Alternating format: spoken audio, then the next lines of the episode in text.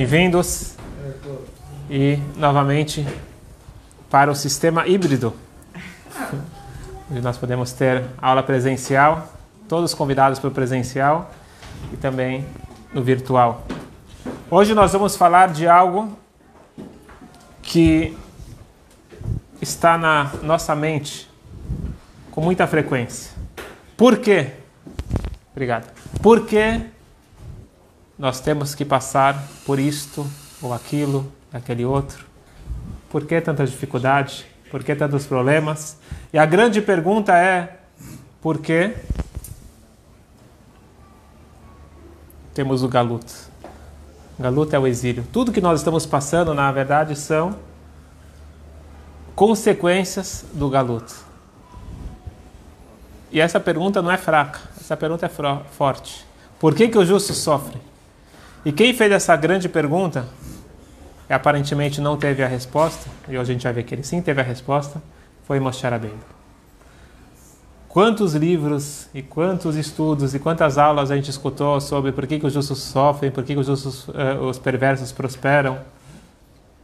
E aparentemente continuam dando-se as aulas escrevendo os livros porque a resposta não confortou ou não chegou lá no fundo do coração. Mas a boa notícia é que nós temos hoje a oportunidade de estudar algo que para mim me tocou bastante, por isso quero compartilhar com vocês, que é a visão da Kabbalah, a visão da mística judaica sobre esse tema. E é reveladora. Estamos prontos? É melhor não perguntar nada. Não, é melhor a gente estudar pela Kabbalah. Eu queria começar com uma passagem muito interessante do Midrash. O Midrash ele conta os bastidores por trás dessa pergunta de Moshe Rabbeinu. Moshe, ele está aparentemente tranquilo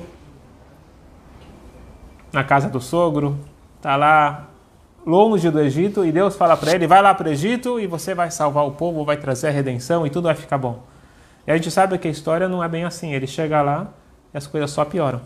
Cada vez que ele pediu uma coisa para o faraó, ele endurecia mais. E chegou uma hora que ele falou: Deus, na boa, por que, você me mandou aqui? Desde que eu vim para falar com o faraó, as coisas estão piores. Lá Mareota, lá Mazé, o que, que você está fazendo de mal? Por que você está fazendo isso com esse povo? O que, que eles fizeram de errado? E ele pega pesado com Hashem e Hashem ele diz para Moshe Rabbeinu, pena que os patriarcas já se foram, que eles não ficavam perguntando, e, mas na realidade é muito mais profundo do que isso. Moshe Rabbeinu não é essa imagem que a gente está imaginando e Deus também não é isso que nós estamos falando. Então o que está por trás? O Midrash ele coloca os bastidores. Prestem bem atenção. Moshe Rabbeinu ele fala para Hashem, eu li o livro de Bereshit. Então só para colocar em contexto, a gente conhece a versão que Deus deu a Torá no Sinai. Tá certo? Na realidade, a Torá ela vem sendo escrita desde os primórdios. Então todo o Bereshit foi sendo escrito quando era ia acontecendo. O início de Shemó também, quando foi acontecendo as pragas no Egito. E ele foi escrevendo até o episódio da, do recebimento da Torá e depois ele continuou escrevendo. Na verdade, não foi Moshe Rabbeinu que escreveu porque ele não estava presente nas histórias, mas tinham pergaminhos, tinham uh, anotações ele juntou depois tudo aquilo. Então já existia uma um livro, um, um pergaminho, uma compilação ou várias compilações da, da história. Disse Moshe Rabbeinu, falou, eu li o livro de Bereshit e eu vi que lá as coisas elas têm uma certa lógica. Adão e Eva comeram do fruto proibido, eles foram expulsos do paraíso. Caim matou Abel, ele teve a sua pena, que ele teve que percorrer o mundo e se você seguir a Torá, você tem a, a geração do dilúvio. Eles, eles falharam e receberam o que eles tinham que receber, a Torre de Babel. Todas as histórias de Bereshit, você vê lá causa e consequência. Não gosto de falar de castigo porque não é a, a palavra correta. Nós temos causa e consequência. Você fez, você paga, mas no sentido mais profundo. Você fez, você precisa agora recuperar a sua inocência e tem um preço a ser pago. Porém, quando começa a Shemot, quando começa a história aqui da escravidão, Moshe Rabbeinu falou, não estou entendendo nada. O que, que esse povo fez de tão errado para merecer essa escravidão?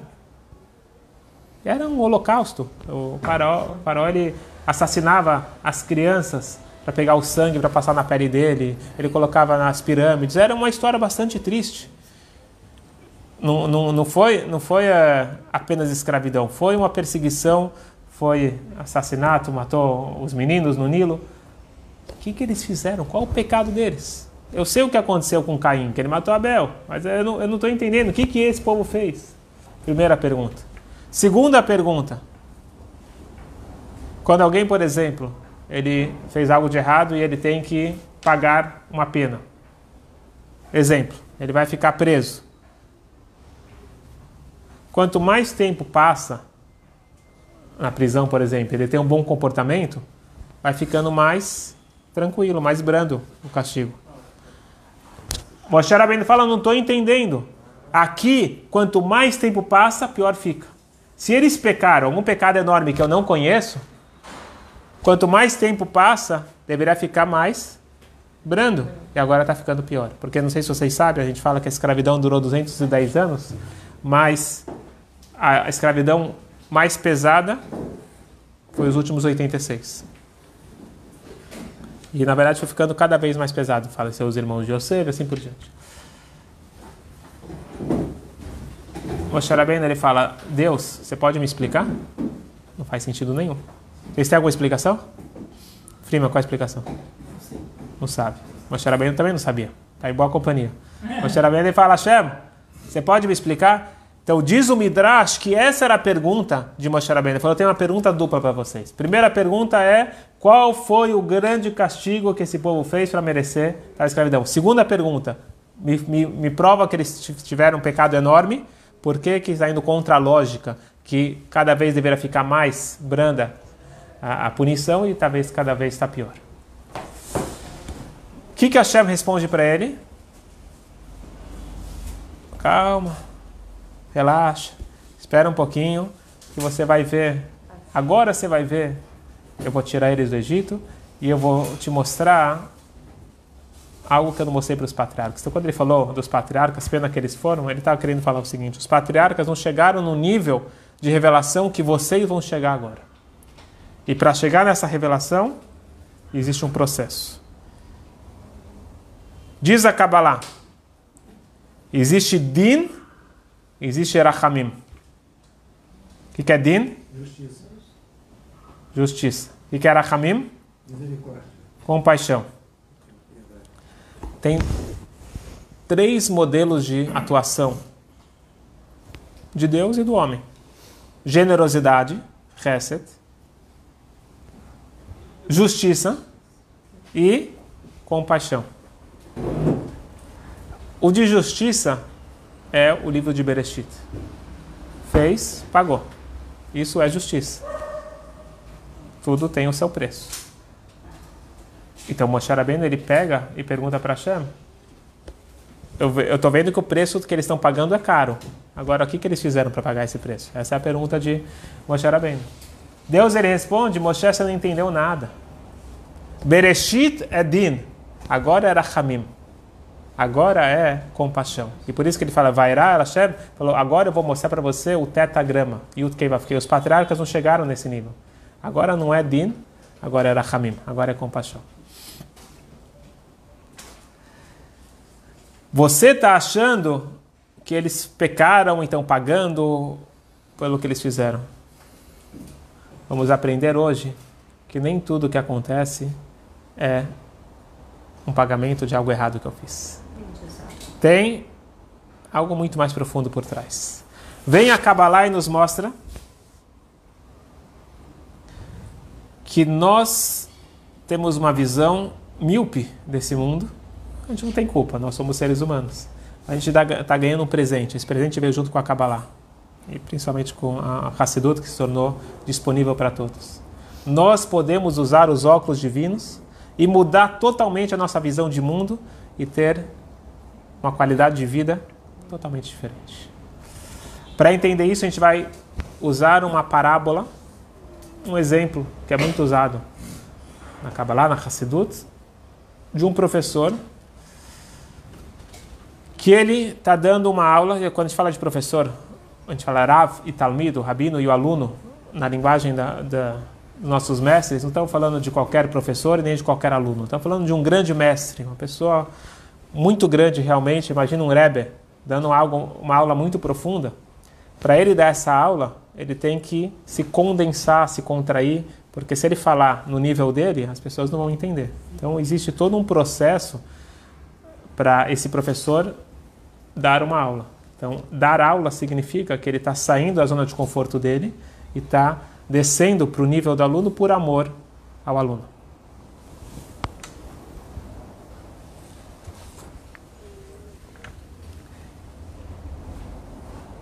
Imagine que no meio que ele está dando aula para esse aluno, um aluno que ele gosta muito, ele está dando para ele o máximo que ele pode no nível que o aluno consegue entender. De repente, ou que o aluno faz uma pergunta, ou que surge alguma ideia na cabeça dele, ele teve uma ideia. Ele teve uma, um outro ângulo, uma profundidade que ele não tinha pensado antes. Ele fecha os olhos, esse é um rabino, ele fica assim com a mão na barba, fica pensando. O aluno imaturo, ele fala, ih, ele esqueceu de mim. É igual o sentimento que que o professor vai pegar o WhatsApp no meio da, da aula e ficar respondendo para outras pessoas. Então, esqueceu de mim, agora ele está ocupado com outras coisas. O aluno maduro, o que, que ele entende? Que o professor agora está se concentrando para dar o máximo que ele pode. Porque agora surgiu uma coisa nova, só que ele tem que ter paciência.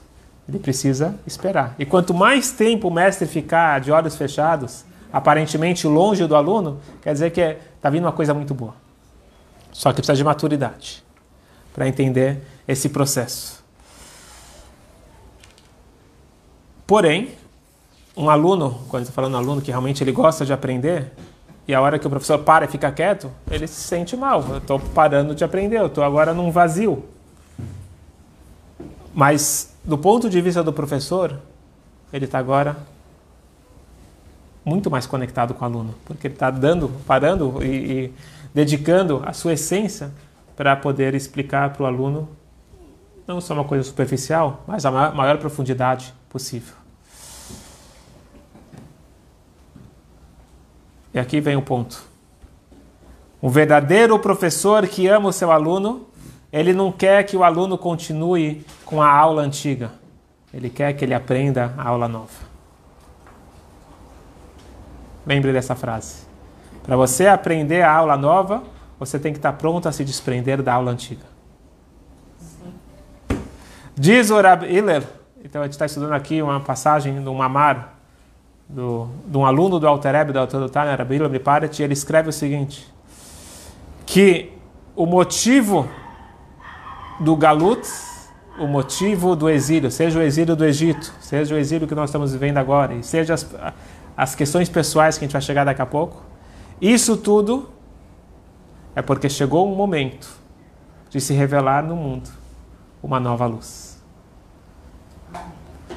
Colocando em linguagem simples, quando aparece, quando chega o momento de você ter um trabalho melhor, te manda embora do trabalho antigo.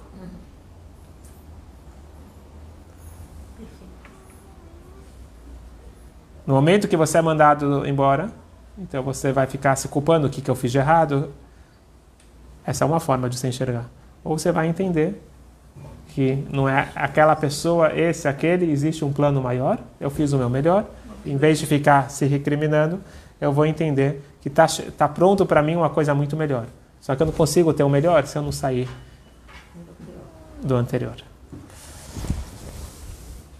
E é isso que nós vamos aprender hoje um pouquinho, tem muito que falar sobre isso esse Shabat é Shabat Tisha B'Av, dia 9 de Av. Um dia, um dia de jejum, um dia, o dia mais triste do ano, Tisha B'Av, mas por cair no Shabat, a gente vai ter que mostrar que é o Shabat mais alegre do ano. Porque no Shabat a gente não vai jejuar, não tem tristeza, o jejum ele é empurrado para sábado à noite e para domingo. Mas o que, que é Tisha B'Av? Esse ano a gente vai realmente aprender o que é Tisha B'Av. Tisha B'Av, na verdade, é uma grande festa. Só que, infelizmente, no Galut, a gente vê aquilo como um momento trágico, a gente jejua. Esse Shabbat que acontece, esse ano que acontece, por cair no Shabbat, vai ser um Tisha B'Av alegre. E assim vai ser quando o Mashiach chegar. Quando o Mashiach chegar, Tisha B'Av vai ser um grande Yom Tov. Por quê? Porque nós vamos entender que para ter uma nova edificação, nós temos que demolir a antiga. Para ter o terceiro Beit HaMikdash, para ter o terceiro templo, precisa destruir o segundo. Não é que já que destruiu o segundo tem que ter o terceiro. Já que está pronto o terceiro, tem que destruir o segundo. Então a nossa visão, vamos trazer agora para a nossa vida e depois voltar para o Beit HaMikdash, vai mudar a nossa forma de enxergar o nosso dia a dia, enxergar o mundo. Porque Deus está dando para nós a oportunidade de ter acesso aos óculos divinos. O jejum é só na diáspora de Israel, Em todos os lugares.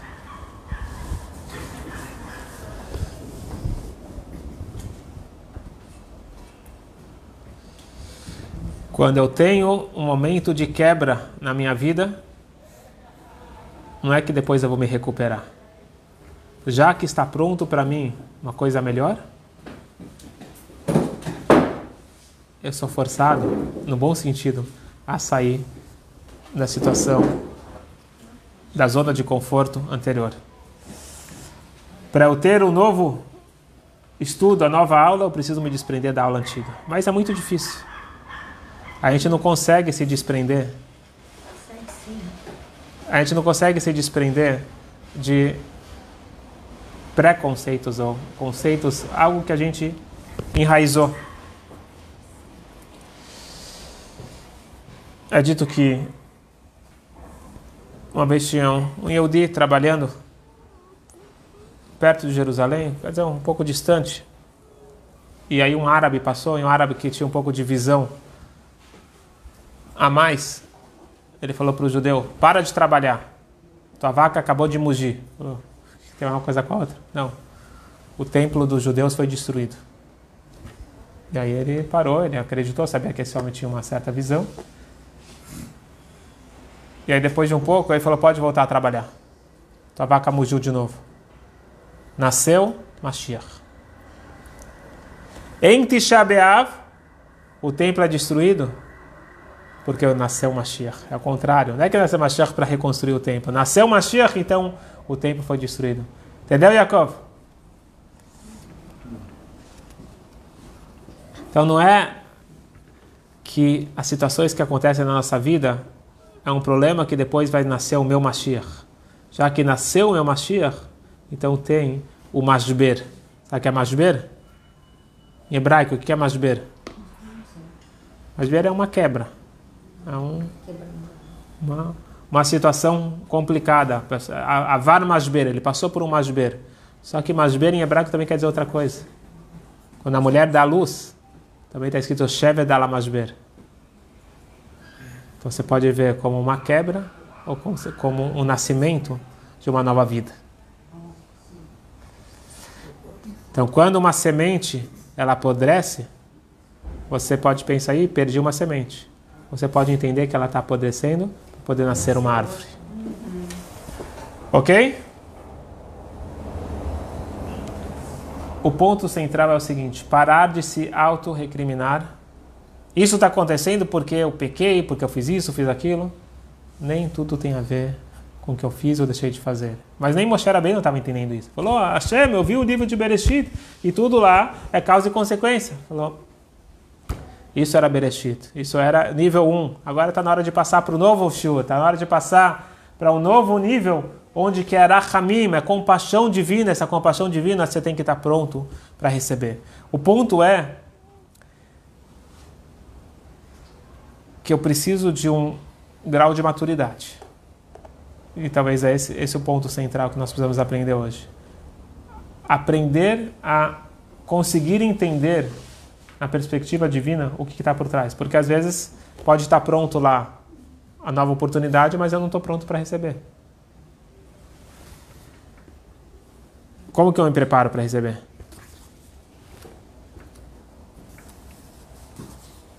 Frima, como prepara para receber? Sendo, aceitando que você pode esquecer o anterior e está pronto para se abrir para talvez um novo. Mais, mais do que isso. Um pouco mais.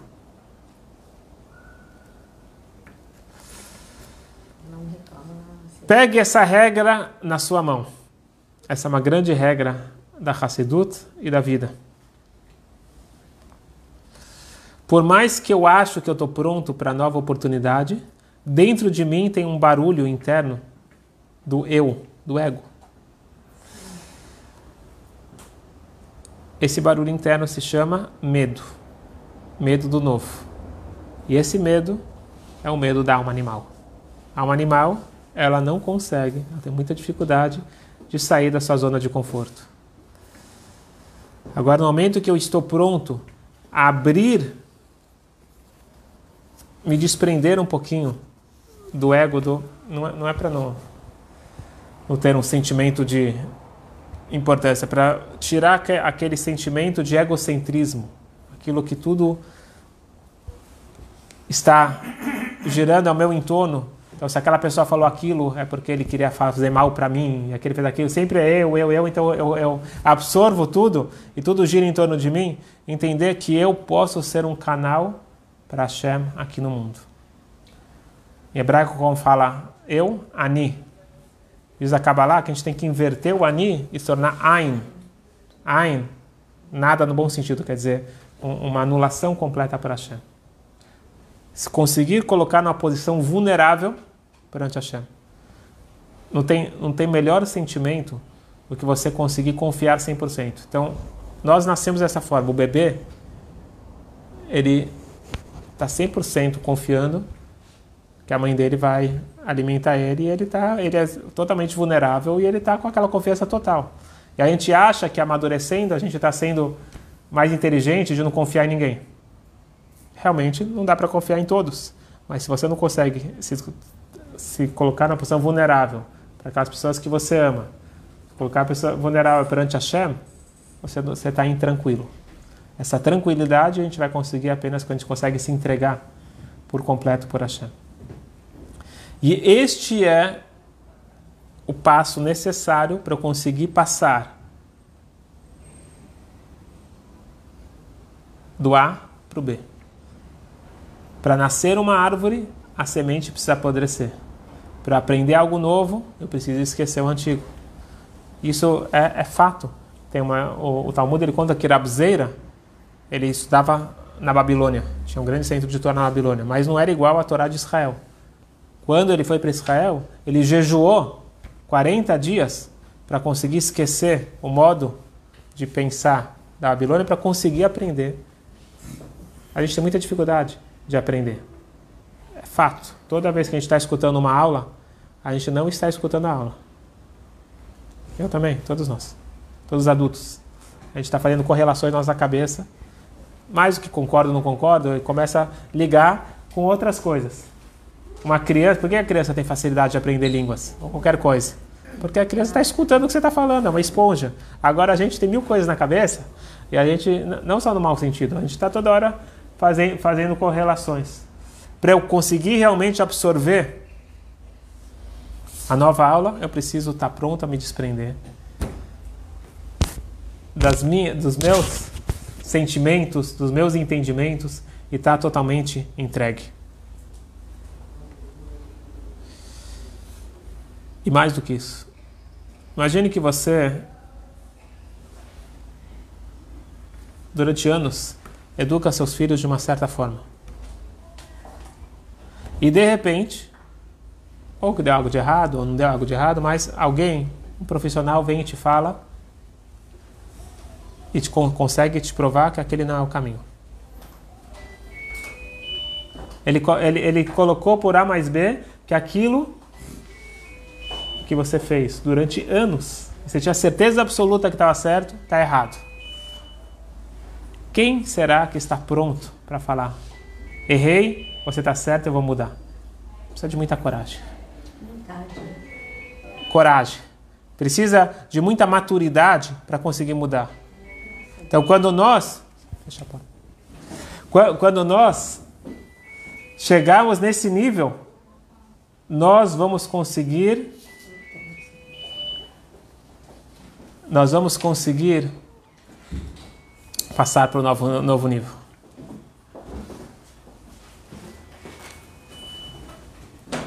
E é assim que os nossos sábios eles estudavam. E por isso que eles são chamados de sábios. Porque o verdadeiro sábio, quem é o verdadeiro sábio? O que está escrito na, na Mishnah? Eis o Chacham Alomed Mikoladam. Muito bom. Quem é o sábio? Aquele que aprende de todos. O que quer dizer? Ele consegue ter a humildade de entender que qualquer ser humano que está aqui na Terra ele tem um propósito e ele tem algo a me ensinar. Quanta humildade nós precisamos para isso? Essa é a verdadeira sabedoria. E esses eram nossos sábios, e é isso que eles estão nos ensinando. Se você quer ser sábio, você quer passar upgrade na sua vida, em todos os sentidos, esteja pronto a abrir mão da aula antiga. Quando você vai abrir mão, você não vai estar saindo perdendo. Você vai estar se preparando para a nova aula. Faz sentido?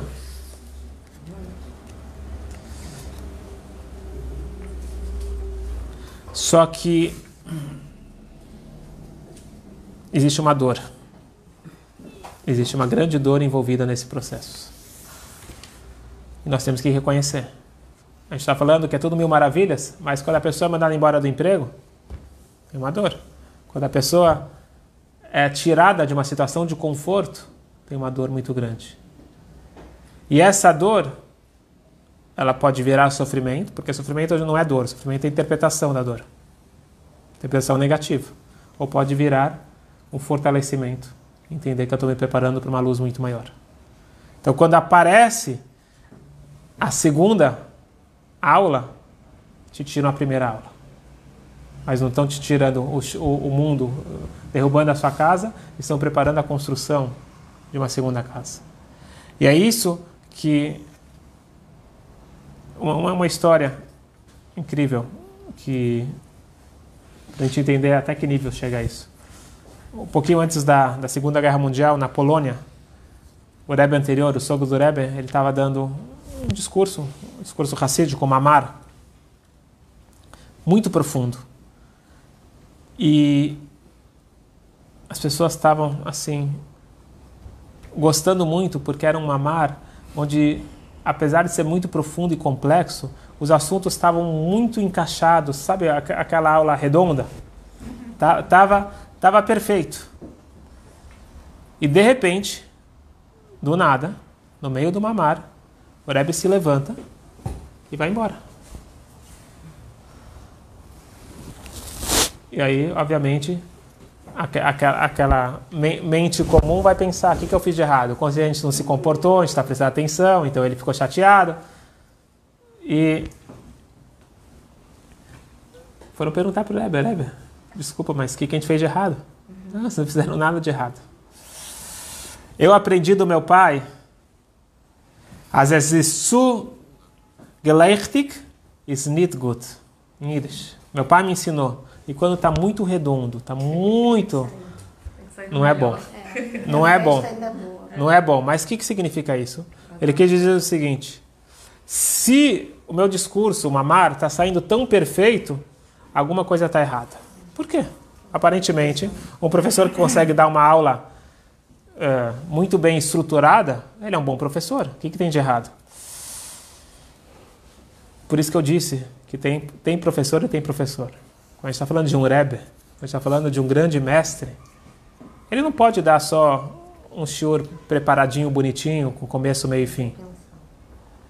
Ele, no meio da aula, tem que surgir ideias muito mais profundas. Ele está tá vindo muito mais do que aquilo que ele preparou. Está vindo lá do fundo. Agora, se tudo está correndo tão tranquilo, significa que não chegou na profundidade. Significa que ele está que ele tá na superficialidade. Então, ele, ele parou uma mara.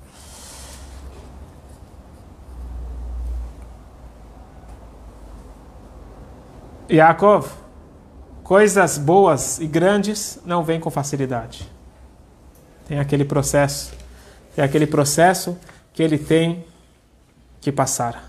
E o mais importante é saber o seguinte: que quando uma coisa não deu certo, como eu acho que deveria ter dado, as coisas de repente aconteceram de uma forma que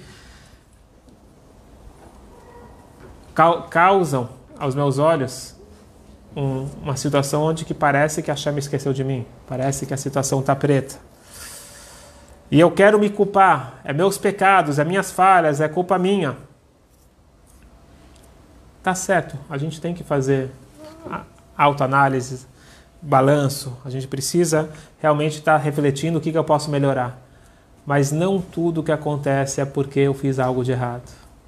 Tem situações onde uma pessoa ela está presa dentro da sua, da sua própria pele. A gente se prende em ideias, em sentimentos. Espiritualmente ou fisicamente a gente está preso. Ou a gente tem problemas reais de parnassá, de saúde, familiares.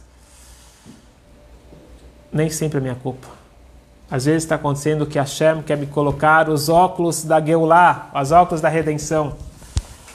Às vezes eu estou precisando crescer. Eu tenho um potencial muito grande e Hashem está forçando eu revelar aquele potencial. Por que o povo judeu foi para o Egito? Porque estava na hora de receber a Torá. Os patriarcas eles tinham uma revelação divina, mas uma revelação fraca. Para ter a revelação forte, precisava ter o exílio, o galuto. Galuto não foi um castigo, o galuto foi uma preparação para a redenção. Escutem uma coisa forte. Por que quebraram as primeiras tábuas? Porque estava pronta as segundas. Muda totalmente a nossa visão de vida. E qual que é a prova que estava pronta a segunda? Porque foi quebrada a primeira. É fato? É fato? É fato. Por que o segundo te... Por que o primeiro templo foi destruído? Porque estava pronto o segundo. Por que o segundo templo foi destruído? Porque está pronto o terceiro. Por que aconteceu o Tisha Porque nasceu Mashiach. E assim na nossa vida. Por que aconteceu tal situação? Porque Hashem está tá demolindo essa casa para construir uma muito, uma muito melhor. Eu só quero deixar claro que a gente não pode também não ser realista e falar que a situação não dói. É muito, é muito difícil o momento da, da destruição. Tanto é que Tisha até o dia de hoje, é um dia de luto. Não diria, não diria dia de tristeza, é um dia de luto, de reflexão. Então a gente tem, a gente tem que ser é, realista e, e encarar. Tanto é que uma coisa que eu sempre falo que por mais que alegria, alegria, alegria, mas luto é luto. Durante um ano é obrigatório ter aquele luto. Depois de um ano é proibido, mas durante um ano é obrigatório ter aquele luto. Mas aquele luto, eu falo, ah, mas eu acredito que tudo que Deus faz é para o bem e acabou. Não, tem que ter o luto. Você tem que ter, ter, ter aquele processo para poder é, passar. Mas luto não é ficar parado no passado. Luto é reflexão e reconstruir o futuro. Então, em Tisha o que, que a gente faz? A gente fica chorando que foi destruído o Beit HaMikdash? Não apenas. A gente fica vendo o que, a gente pode fazer para reconstruir o terceiro. Certo, Moisés? Certo. O que você está pensando, Marcelo?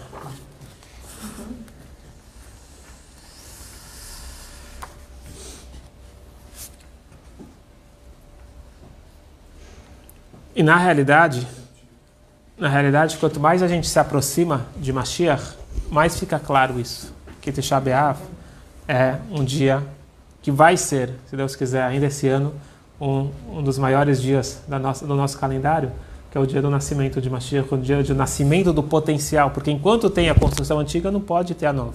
Então, a oportunidade nasce em Tisha. A destruição nasce a oportunidade da reconstrução. E por isso que os alunos do Baal Shem Tov, Baal que revelou a Hassidut, eles não gostavam muito dessa depressão que foi criada em Tisha.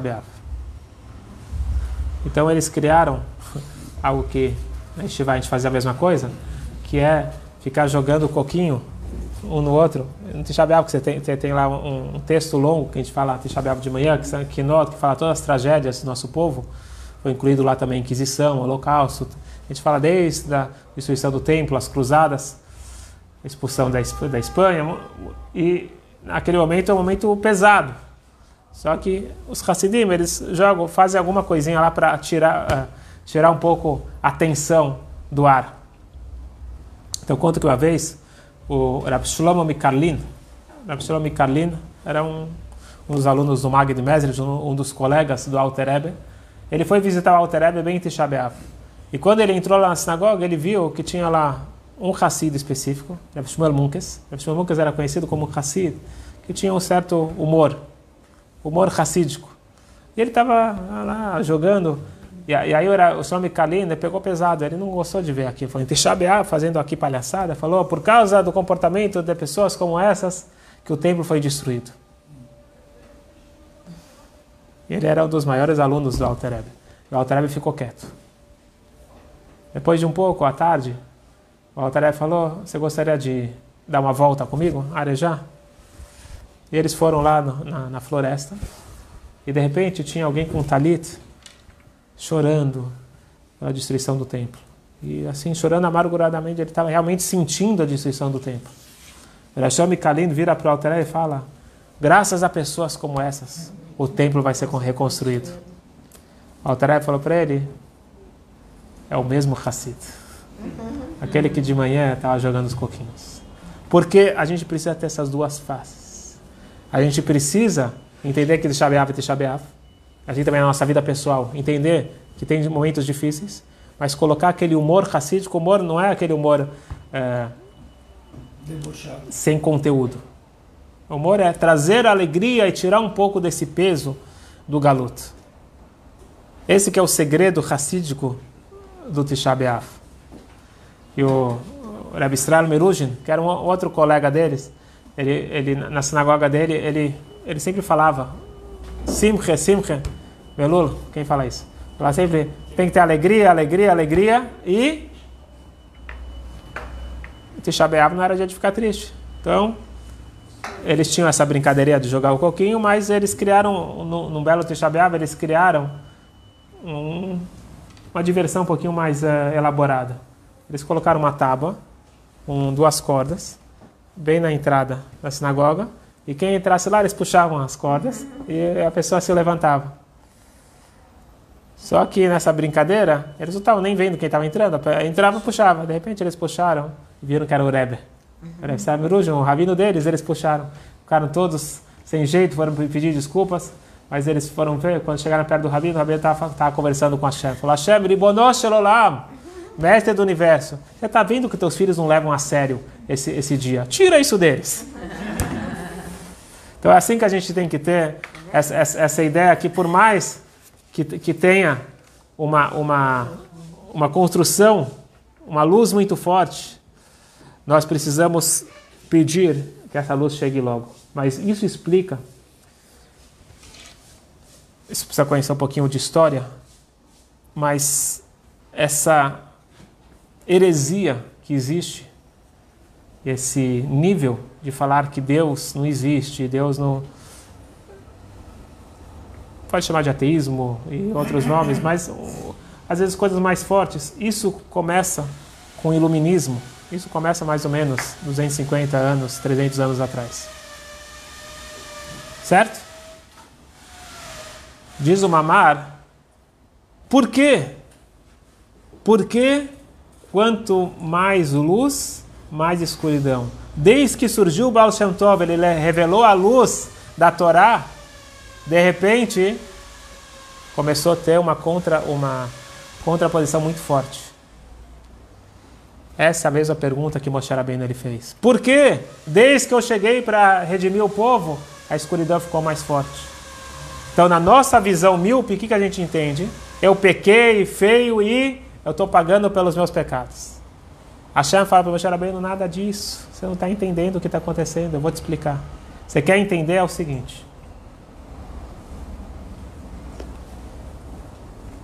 A luz é muito forte.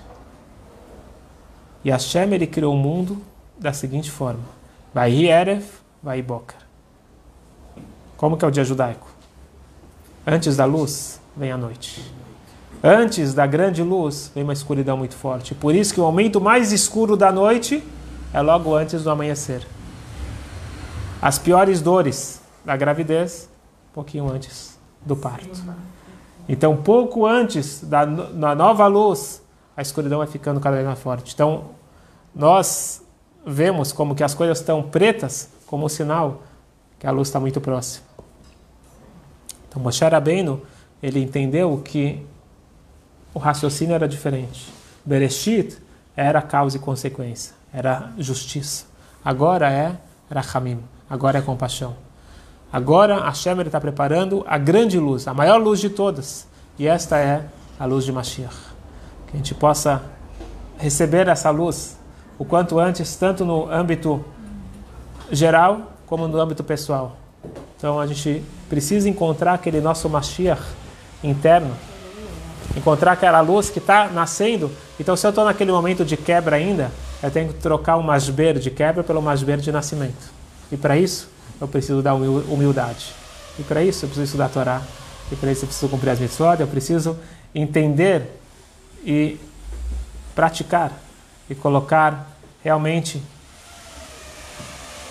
abrir esse espaço para essa luz de Hashem poder penetrar. Então, às vezes eu tô, não vou sair desse emprego, não vou sair desse emprego, e eu estou lutando por uma coisa que Hashem está me conduzindo para algo muito melhor.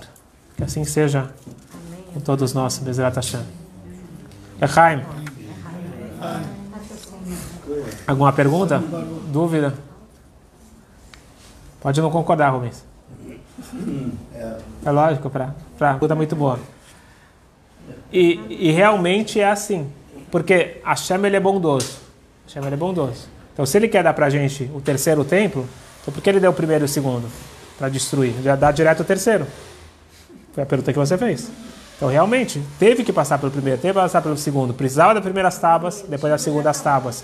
Precisava passar. Então, esse processo, óbvio que. A aula anterior tem a ver com a aula. Óbvio, óbvio, óbvio, é uma construção. Perfeito. Um, um ponto importante. Você não, você não. Você complementou muito bem. Obrigado. É sério? Não, porque se assim vai falar, então eu perdi meu tempo, por que eu tive que passar por isso? Aquilo era uma etapa para poder chegar quem eu sou hoje.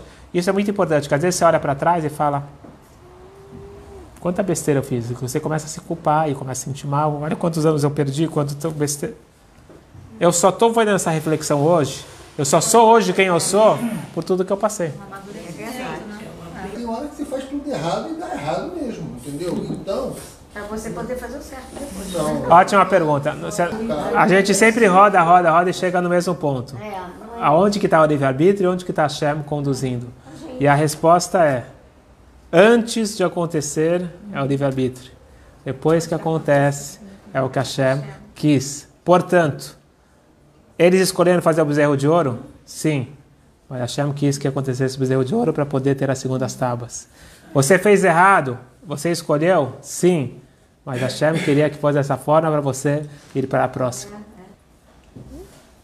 Toda, toda, toda a Torá oral, ela surge com, com as segundas tábuas. E mais do que isso, as primeiras tábuas eram o nível de tzadikim, de justos. As segundas tábuas é o nível do Baal Tshuva, aquele que retorna. E aquele que retorna, aquele que vai longe, e ele retorna, ele tem muito mais mérito, ele chega muito mais longe. Aquela pessoa que estava distante e resolveu, por vontade própria, se aproximar, muito mais forte. Aquele